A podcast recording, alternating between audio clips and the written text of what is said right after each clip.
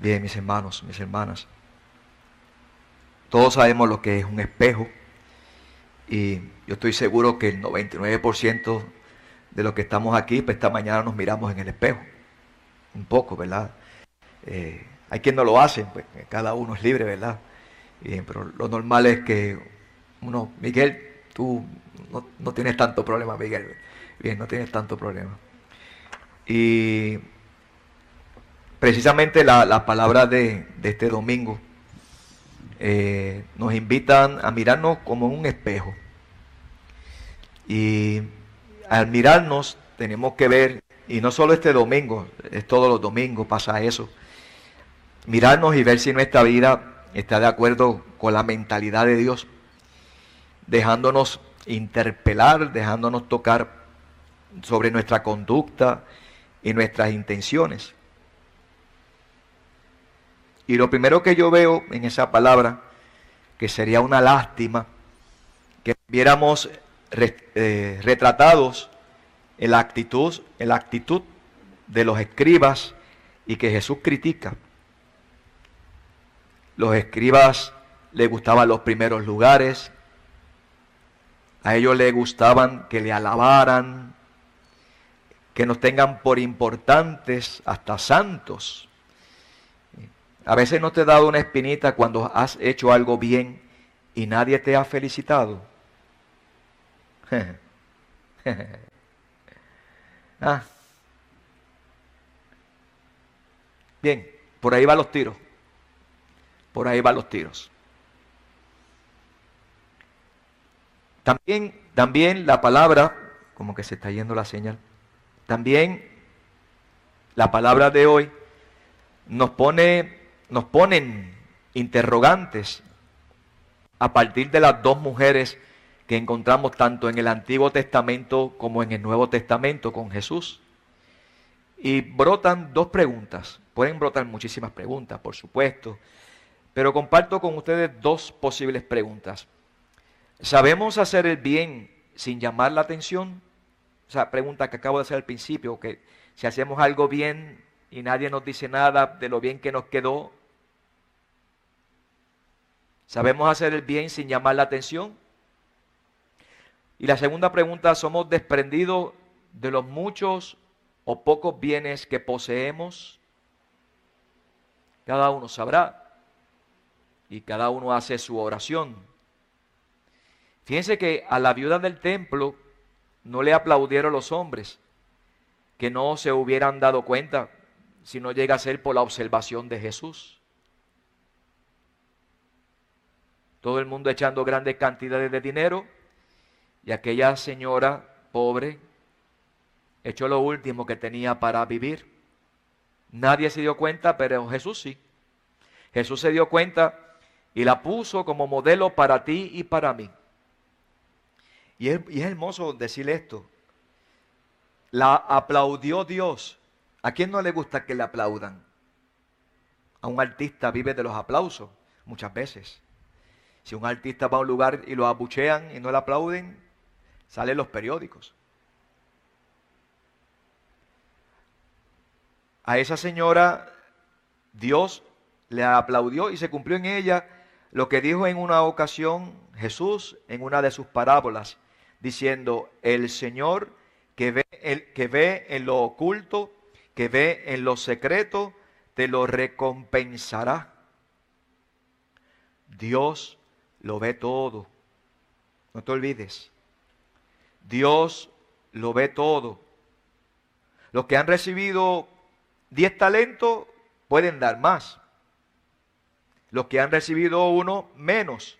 Sí, pero Dios ve el corazón. Ya le he mencionado en otras misas un santo de la iglesia, San José María Escribá de Balaguer.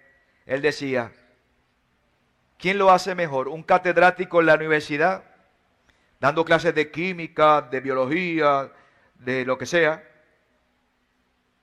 ¿O la señora o el señor que espera que la universidad se vacíe y tienen que recoger los baños y los zafacones? ¿Quién trabaja más? ¿Quién trabaja más y mejor?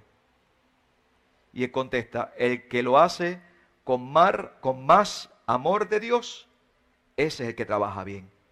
Ese es el que merece ante Dios. 10 talentos, 5 talentos. No todos son líderes, no todos salen en la televisión ni en los periódicos, no todos tienen grandes riquezas para dar grandes aportaciones. Qué experiencia del comité, ¿verdad? De chavito a chavito y cómo se está alcanzando tanto. Cuánta gente que dicen, no, no, que nadie sepa quién soy yo. El anonimato. Cuánta gente. Vamos a ver si estuvimos pendientes. En la primera lectura hay una mujer. ¿Y qué le dio esa mujer a Elías? ¿Qué le dio? Un vasito de agua y un cantito de pan. La mujer dio eso, un vaso de agua y un pedacito de pan. La del Evangelio que acabamos de escuchar, dos reales. Un real. Recuerdo cuando la gente se hablaba, gracias Daniel. Ya después de los 15 años cuesta doblarse, ¿sabe? Dos, recuerdo que la gente de antes hablaba de un real. Yo escuchaba a mi abuelo decir que ganaba un real. En aquellos tiempos, en 1800, en 1900, porque mis abuelos son de esa época. Dos reales. Sin embargo, ambas lo dieron con amor. Lo único que tenían para vivir, lo dieron con amor. Ellas dieron lo que necesitaban para vivir, para ellas mismas. Ellas corrieron el riesgo de un futuro desconocido sin ninguna seguridad.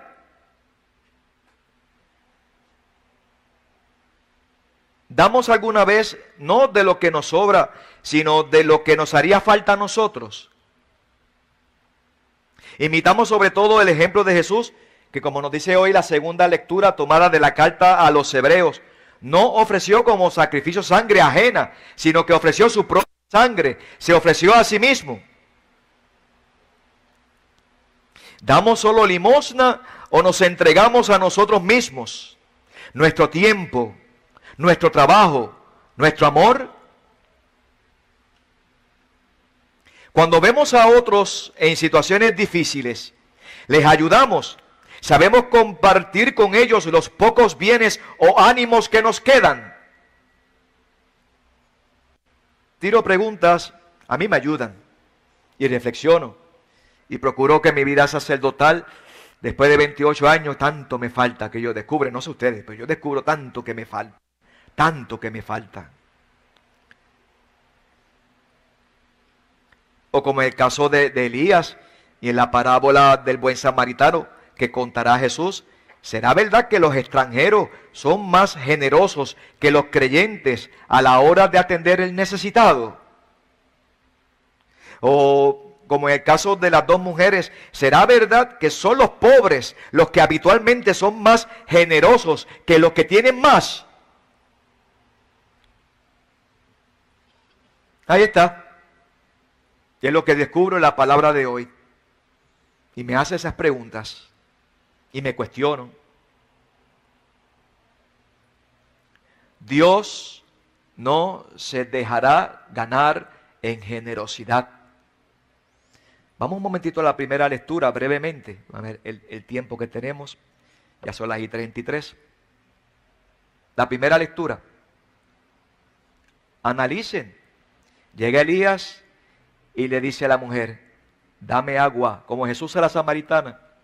Y aquella mujer que sabía que era un profeta se fue, era pagana.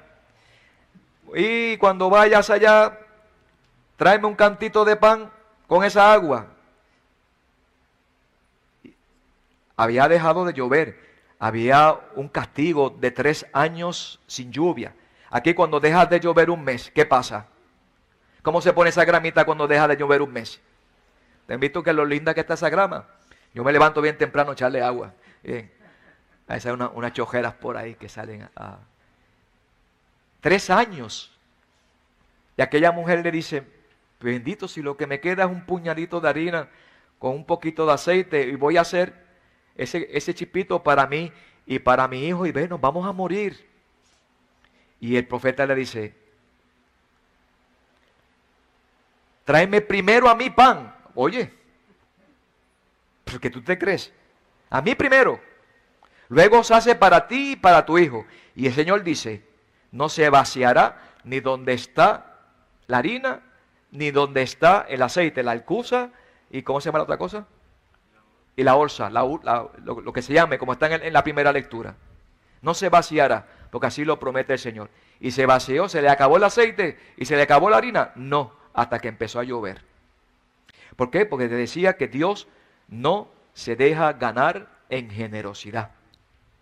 Si somos como esas, como si somos como esas buenas mujeres que desde su pobreza, fijándose en Dios, lo dan todo. Si somos capaces de correr la aventura de dar lo último y lo único que poseemos, que es nuestra propia vida. Ahí está la propuesta de este domingo. La propuesta del Señor, porque no es la mía, es la palabra la que nos habla. Te decía que la palabra nos invita a mirarnos en un espejo. Y estos pensamientos son los tuyos, porque no son míos. Es lo que Dios pide.